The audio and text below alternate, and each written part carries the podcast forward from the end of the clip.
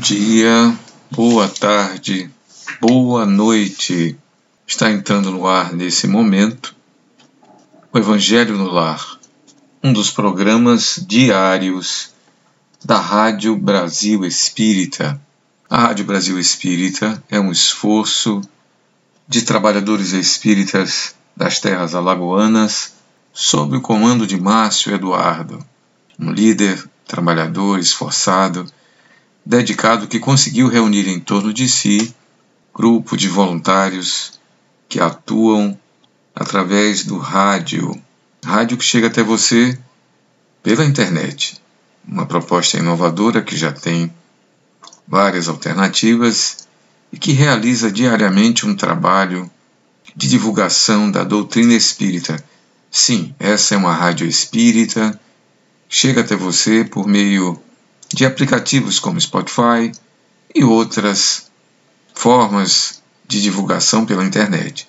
Também você pode ouvi-lo pela rbe.com.br, pelo canal do YouTube e pelos aplicativos específicos da Rádio Brasil Espírita. Eu me chamo Josael Bruno, sou um dos voluntários desse trabalho, participo do da atividade Evangelho no Lar chego até você através desse canal, através dessa atividade, rogando a Deus que abençoe você e sua família, onde quer que você esteja nesse instante. Abraço você, abraço sua família, acolho e lhe ofereço para que juntos, nos próximos minutos, possamos compartilhar reflexões em torno do Evangelho segundo o Espiritismo. Nesse dia de hoje, você pode estar uma manhã, numa tarde ou numa noite, a qualquer momento. Eu estou aqui, em nome desse trabalho, pedindo a Jesus que o abençoe, que o proteja, que esteja o seu coração em paz. Comecemos então mais uma edição do Evangelho no Lar, que chega até você pela RBE. Muito bem, vamos começar como começamos semanalmente, com uma página preparatória. A página de hoje chama-se Caridade e Desapego. E vamos a ela. Desapegue-se dos bens materiais, agindo como seu administrador, oferecendo ao outro sua experiência em utilizá-lo. Quando decidir doar bens materiais, faça-o de forma a não humilhar quem os recebe. Desapegar-se não é tão somente dar, mas principalmente educar o outro para que não se torne escravo do receber e do ter. Lembre-se de que, na prática da caridade, é muito importante você aprender a ter, aprender a não ter, aprender a ser e aprender a não ser. Caridade não combina com vaidade, não combina com apego ou exibicionismo pois sua discrição é parte integrante da doação desejada e do bem que se pretende alcançar. A caridade também acontece quando você resolve não agir contra alguém ou em prejuízo de outrem, mesmo tendo o direito de fazê-lo. Sua sabedoria aplicada ao bem, desculpe, sua sabedoria aplicada ao bem comum é benefício de que todos tiram vantagem. Desapegar-se do direito adquirido, quando o benefício maior alcança outros, trazendo-lhes melhores oportunidades e crescimento, implica alto valor meritório para você. Pense sempre que a vida lhe recompensa de forma inusitada quando você renuncia em favor do bem-estar coletivo. Coloque em suas palavras o bem que você deseja proporcionar ao próximo, para que elas veiculem a energia da caridade. A palavra adequadamente colocada é caridade bem feita, que diretamente beneficia aos que a ouvem. Adicione nas suas palavras a caridade que contribui para o crescimento espiritual de quem as ouve pois reverberam além dos seus objetivos. Extraia do seu coração bondoso a, o formato adequado ao que você pretende dizer, a fim de que suas palavras sejam luminosas e recheadas do bem supremo. Ofereça o que a sua generosidade quer dar, sem exigir, no entanto, qualquer reciprocidade ou agradecimento aos que pretende atingir. Sua doação deixa de pertencer a você quando é exteriorizada, cabendo-lhe tão somente o esforço e a inteligência para realizá-la. Desapegue-se, porque a vida tem seus mecanismos sutis de beneficiar o agente da caridade. Quem pratica a caridade sempre receberá muito mais do que ofertou, pois o Criador da vida não economiza bênçãos aos que trabalham em sintonia com seus desígnios. Essa foi a página Caridade e Desapego do livro do livro Caridade no Dia a Dia do autor Adenauer Novaes, Fundação La Harmonia. E é com essa mensagem que começamos o evangelho de hoje, de onde paramos da última vez. Então, vamos lá. Seguindo então o nosso trabalho desse instante, dessa manhã, dessa tarde, dessa noite, você que me escuta, continuamos o Evangelho no lar. Vimos a mensagem caridade e desapego e agora vamos continuar com o Evangelho segundo o Espiritismo. Se dissemos mais para trás que se tratava do capítulo 6, foi um engano nosso. Concluímos o capítulo 6 há duas semanas atrás, que foi o Cristo Consolador. Estamos agora no sétimo capítulo, Bem-aventurados os pobres de espírito. Vimos a semana passada o que, que se pode entender por pobres de espírito. Vimos como Kardec faz uma análise cuidadosa do capítulo 5, ou melhor, do versículo 3, capítulo 5, onde Jesus afirma nas bem-aventuranças, bem-aventurados pobres de espírito, e fica claro em sua análise que Jesus não estava se referindo aos nécios, aos tolos, não se referia às pessoas sem inteligência, mas se referia às pessoas simples, né? as pessoas humildes, já que muitas vezes aqueles que são dotados de inteligência, capacidade, eles não têm humildade o suficiente, são vaidosos e orgulhosos, para não reconhecer que acima deles há um Deus. Começa daí a diferença entre os doutos e prudentes, de quem ele vai falar daqui a pouco, é, com relação à questão da humildade que se faz necessária para que se possa ter o um entendimento adequado quanto à questão do Evangelho, quanto à questão da revelação que o Cristo vinha trazer. Ele colocava como condição ser pobre de espírito. E esse espírito aqui que se fala não é o espírito de inteligência, é claramente aqueles que se acham, né? numa linguagem atualizada. Seriam aqueles que se encontram atribuindo a si mesmo tanta importância que uma coisa que estaria capaz de revelar para eles a sua, na verdade, a sua inferioridade, os humilharia de tal maneira. Muito bem. Adiante, nesse mesmo capítulo, no item 3, Kardec seleciona dois pontos do Evangelho. Um do ponto do Evangelho de Mateus, no capítulo 18, versículos de 1 a 5, e do mesmo Mateus ele tira do capítulo 20, versículos de 20 a 28, é uma citação longa. Depois, no evangelista Lucas, no capítulo 14, de 1 a 7, e depois pinça o versículo 11, colocando tudo junto. E qual é o tema, senão aquele que se eleva será rebaixado, e aquele, opositoramente, que se abaixa será elevado. Então vamos à visão de Kardec sobre esses pontos que se encontram nos evangelistas. Vamos ler. Por essa ocasião, os discípulos se aproximaram de Jesus e lhes perguntaram: quem é o maior no reino dos céus. Jesus, chamando a si um menino, o colocou no meio deles e respondeu: Digo-vos que, em verdade, que se vós não vos converterdes e tornardes quais crianças, não entrareis no reino dos céus.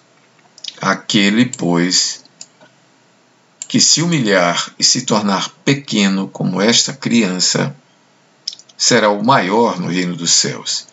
E aquele que recebe em meu nome a uma criança, tal como eu acabo de dizer, é a mim que o recebe. Está no capítulo 18, versículos de 1 a 5 do evangelista Mateus. Vamos ver o que é que Kardec vai nos trazer separando, né, fazendo esse excerto, né, retirando isso do contexto em que isso foi dito e por Mateus. Em si mesmo já traz uma grande, uma grande lição, já que as palavras do Cristo elas eram ditas de maneira temporal. Ele sabia que tudo que ele disse se constituiria numa base moral, numa base ética, não apenas para aquele pequeno grupo de seguidores, mas que suas palavras, seus ensinamentos viriam para atualizar o conhecimento dos judeus da época, inaugurando uma nova escola, inaugurando uma nova linha de pensamento que mais tarde vai ser chamada de cristianismo, não apenas uma pequena seita né, que se estabeleceu entre os seus discípulos, todos judeus, portanto, uma dissidência do próprio judaísmo. Adiante, aquele que vai se chamar Paulo, que se chamava Saulo, também judeu, judeu da diáspora, com titulação romana, é que, uma vez convertido ao cristianismo, quando na estrada de Damasco ele acaba perdendo a vista depois de cair do cavalo pelo próprio Jesus, conforme sua narrativa em Atos dos Apóstolos. Né? Ele aí se converte ao cristianismo depois de muito tempo. Ele aí se torna um pregador e um escritor, e é ele quem traz é, essa grandiosidade que era o Evangelho. Mas nos voltemos aqui.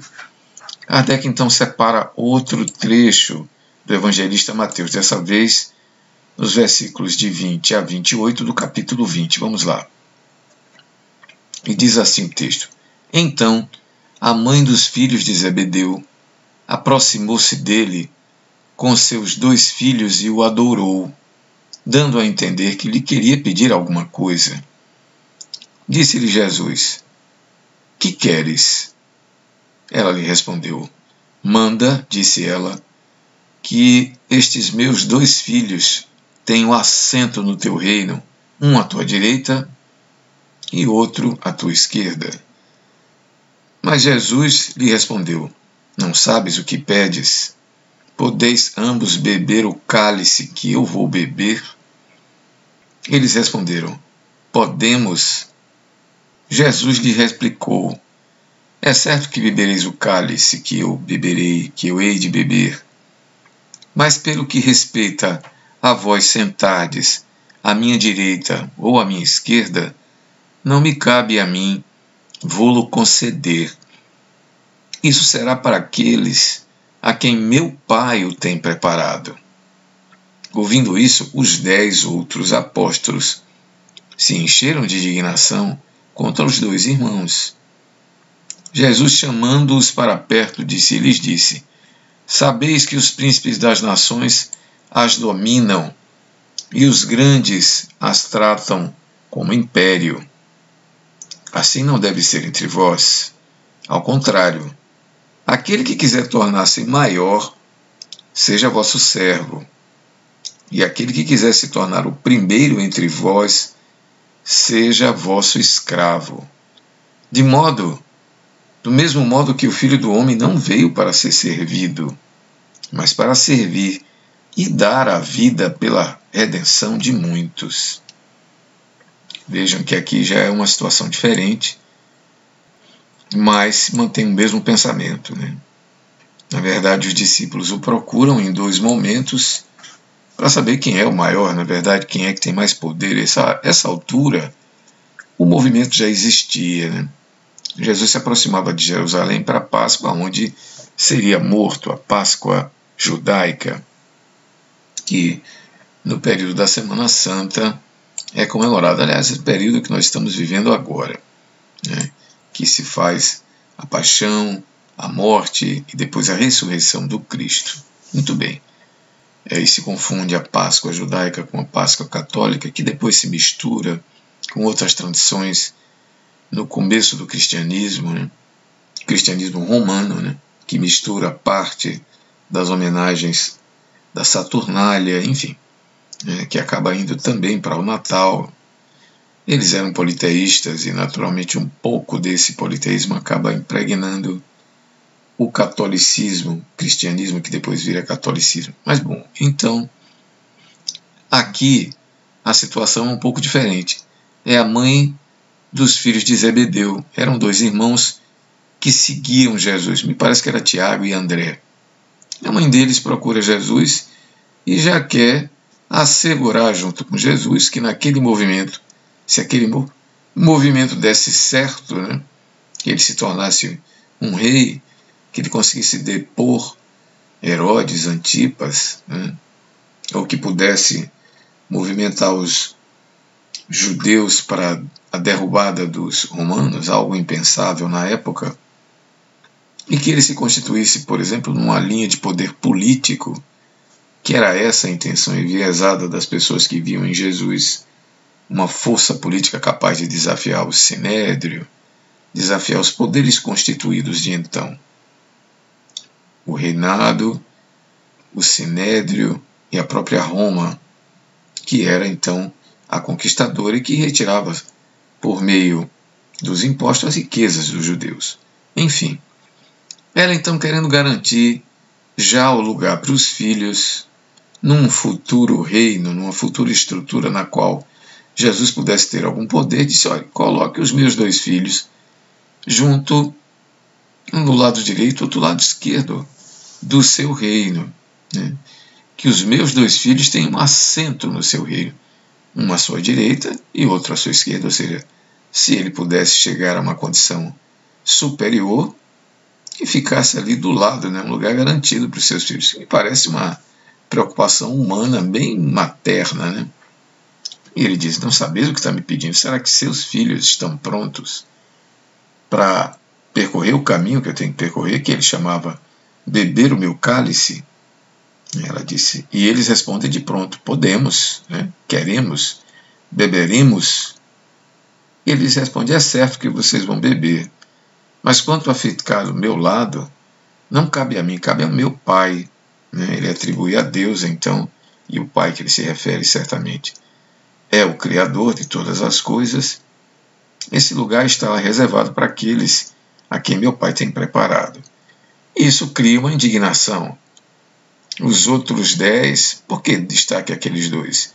E a mim, Pedro? E a mim, eh, outros, eh, Baltazar, né? e, e, e, Lucas e Mateus? Né? Afinal, por que privilégio para uns e, e os outros ficam como? Né? E Pedro, como é que ficaria o mais chegado a ele? Jesus rapidamente chama todos eles e diz: olha, é lá fora é assim, os príncipes das nações dominam e os grandes dominam e os grandes a tratam como império. Aqui não vai ser assim. Entre vós, ao contrário, aquele que quiser ser o maior, esse se torne servo, aquele que quiser ser o primeiro, seja escravo de todos. Né? Porque eu não vim aqui, eu, o filho do homem, não vim para ser servido, mas eu vim para servir e para dar a vida pela redenção.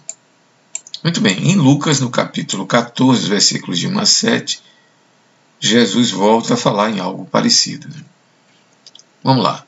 Jesus entrou no dia de sábado na casa de um dos principais fariseus para ir fazer a sua refeição. Os que ali estavam observavam. Então, notando que os convidados escolhiam os primeiros lugares propôs-lhes uma parábola, dizendo: Quando fordes convidados para as bodas, não tomeis o primeiro lugar, para que não se suceda que, havendo entre os convidados uma pessoa ainda mais considerada do que vós, aqueles que vos hajam convidado venham e disse, e diga-vos, dai o vosso lugar a este, e vós sejais constrangidos a ocupar, cheios de vergonha, o último lugar. Quando fordes convidados, e de colocar-vos no último lugar, a, de fim, a fim de que aquele que vos convidou ao chegar vos diga: Meu amigo, venha mais para cima.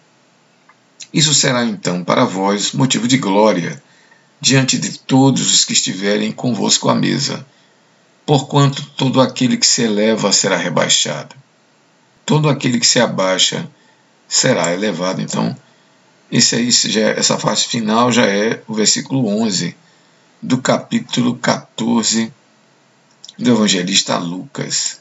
Então, nós temos três citações aí que falam da mesma coisa. Aquele que quiser ser o maior, seja igual a uma criança. Aquele que quer ser o mais importante, entre aqui conosco, se tornando mais uma vez o maior, seja o servo. O que quiser ser o primeiro, seja o escravo. E aqui numa parábola muito interessante para um costume que era um costume judaico, era um costume entre eles, um costume social, que era ao ser convidado para uma boda, e as, provavelmente as mesas eram únicas, né? mesas compridas, na cabeceira da mesa ficava o dono da festa, ou nos lugares de destaque. Né? Ou se fossem várias mesas, seriam nas mesas mais próximas do dono da casa, do senhor, daquele que ocupava o lugar de destaque.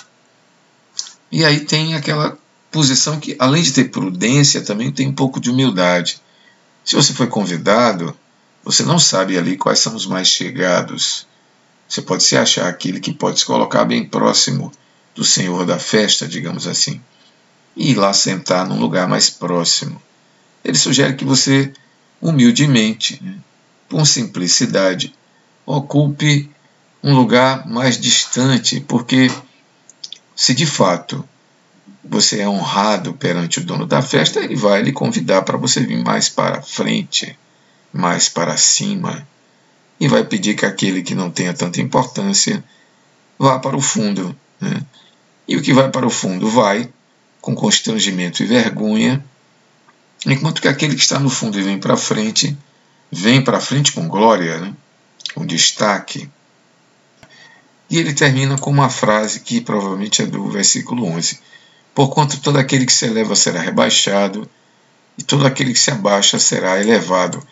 Reforça a ideia de que o que quiser ser maior seja servo. Né? Mas por trás disso ainda tem uma outra lição que a gente vai ver Kardec colocar aqui. Vamos ver a fala de Kardec. Essas máximas decorrem do princípio da humildade, que Jesus não cessa de apresentar como condição essencial da felicidade prometida aos eleitos do Senhor, e que ele formulou assim: Bem-aventurados os pobres de espírito, porque deles é o reino dos céus. A gente troca a palavra pobre de espírito aqui por humildade, né? por humildes.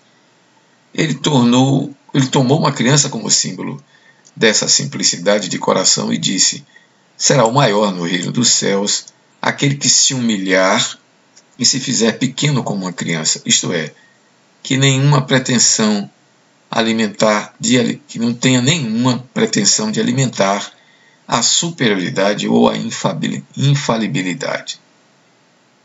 Veja o pensamento de Kardec como é cristalino, como é racional. Né? Isso é uma coisa que sempre a gente sempre levanta não apenas pela racionalidade, mas para nos fazer entender como a percepção espírita, como fica diferente, muitas vezes, as citações chamadas atribuídas a Jesus. Mas continuemos. A mesma ideia fundamental se depara nessa outra máxima: seja vosso servidor aquele que quiser tornar-se maior. E nessa outra: aquele que se humilhar será exalçado, e aquele que se elevar será rebaixado. O Espiritismo sanciona, pelo exemplo, a teoria, mostrando-nos na posição de grandes no mundo dos espíritos, os que eram pequenos na Terra. Aqui Kardec já está trazendo para a chamada vida futura ou vida espiritual, que de fato muitas vezes aqueles que aqui tinham, detinham poder, detinham cargos, detinham condição extraordinária, e é bom lembrar que na época de Kardec ainda havia o rei, né? ainda havia a figura do imperador, não apenas na França, mas em toda a Europa. Né? É bom lembrar disso. A França ainda estava sob Napoleão III, que era o imperador de então. Muito bem. Então, é sempre bom lembrar que aqueles que eram grandes na terra serão pequenos, podem ser até pequenos, muito pequenos, no mundo dos espíritos. Ele continua. É, repetindo aqui, o Espiritismo sanciona pelo exemplo a teoria, mostrando-nos a posição de, grande, de grandes no mundo dos espíritos, os que eram pequenos na terra. E bem pequenos, muitas vezes, os que na terra eram maiores e mais poderosos. É sempre bom lembrar que aqui tem um artigo chamado Uma Rainha de França, e ela coloca claramente isso. Ela diz: Saí daqui, rainha, esperava a rainha lá chegar e que decepção. Nem mesmo meus títulos me acompanharam até o funeral. Mas vamos lá. E que os primeiros, ao morrerem, levaram consigo aquilo que faz a verdadeira grandeza no céu e que nunca se perde, as virtudes, ao passo que os outros tiveram de deixar aqui os que lhe constituía a grandeza terrena e que não se leva para outra vida, a riqueza, os títulos, a glória, a nobreza do nascimento. Nada mais possuindo senão nada mais possuindo senão isso, chegam ao outro mundo privados de tudo como náufragos que tudo perderam até as próprias roupas. Que figura de comparação interessante. Né? Conservam apenas o orgulho, que mais humilhante lhes torna a nova posição, porquanto veem colocado acima de si e resplandecentes de glória os que na terra espezinharam. O Espiritismo aponta-nos outra aplicação do mesmo princípio nas encarnações sucessivas, mediante as quais os que numa existência ocuparam mais elevadas posições descem em existência seguinte as mais ínfimas condições, desde que os tenham dominado o orgulho e a ambição.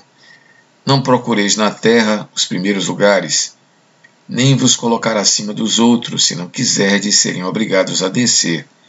Buscai, ao contrário, o lugar mais humilde, o mais modesto, porquanto Deus saberá dar-vos o mais elevado no céu, se o merecerdes. É. São palavras absolutamente importantes para nós, como advertência de comportamento, né, de como lidarmos aqui na Terra com uma questão complexa, que é a questão do orgulho, e como devemos fazer para superarmos essa, que é uma emoção, que é um, uma qualidade da qual precisamos pouco a pouco aprender a lidar e abandonar para superá-lo, para substituí-lo pela humildade. Convém aqui colocar que o Espiritismo, sendo de natureza cristã, segue uma tradição que muitas vezes cabe para que nós façamos uma atualização. Né? É importante lembrar aqui que a ideia do céu de que ele se fala é antes um estado de espírito. Na verdade, não existe um lugar chamado céu. O que existe é uma aglomeração de espíritos felizes que tornam aquele lugar agradável pela própria vibração que emite. Né? Como também não existe um lugar chamado inferno, há uma aglomeração de espíritos atrasados, inferiores, com maus hábitos, né?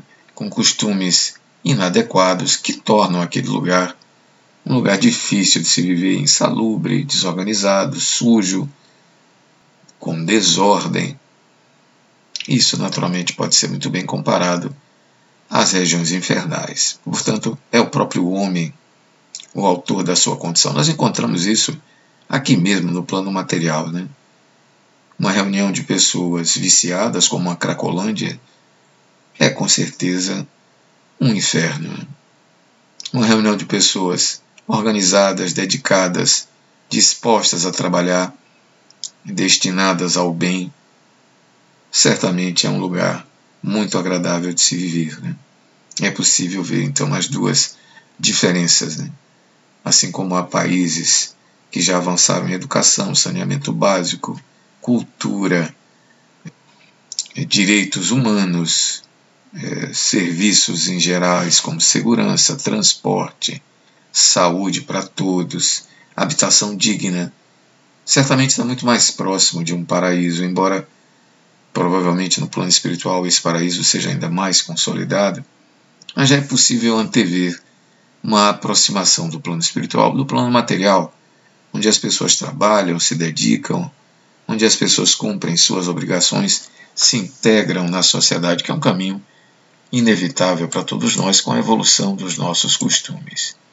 Essa inversão que pode acontecer de uma encarnação para outra, muitas vezes é a busca, não como castigo, mas como uma possibilidade de crescimento espiritual.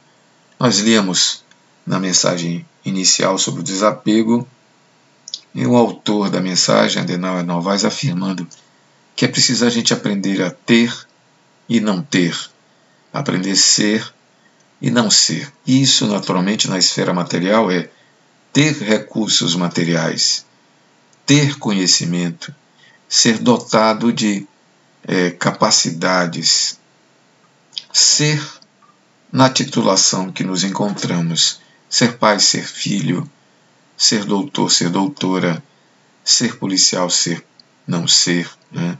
ser governador ou não ser, que na verdade é sempre algo temporário, falando da impermanência na qual vivemos. Ser homem, ser mulher, né? ser rico ou ser pobre, na verdade são experiências para que o espírito imortal adquira habilidades evolutivas. Você pode perguntar assim: que habilidades estamos falando? Habilidades morais, habilidades intelectuais, habilidades relacionais, habilidades de lidar com situação de conflito. Né?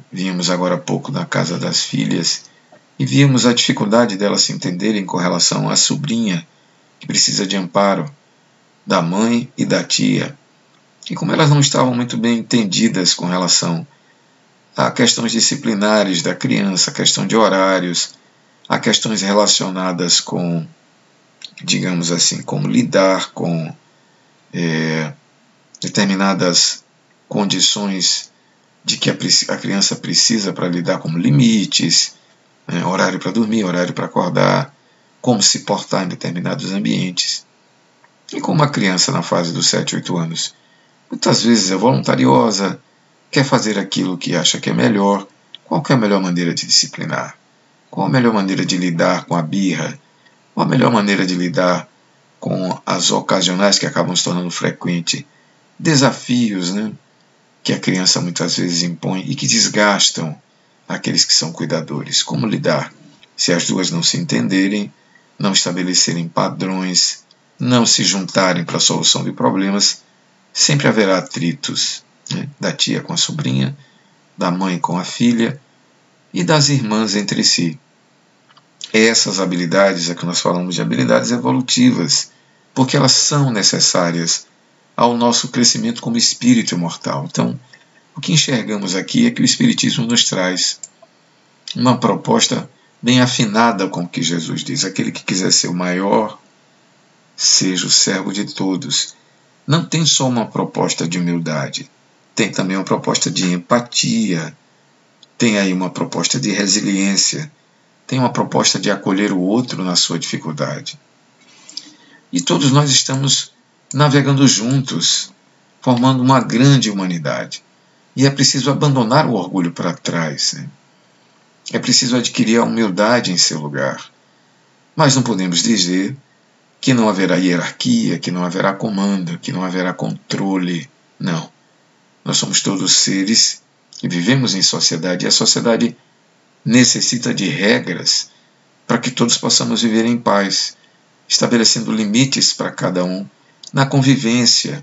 E quanto mais fraterna for essa convivência, melhor. Mas quando houverem atritos, é necessário a mediação, é necessário os instrumentos do Estado para que façam, através da justiça dos homens, o direito a cada um.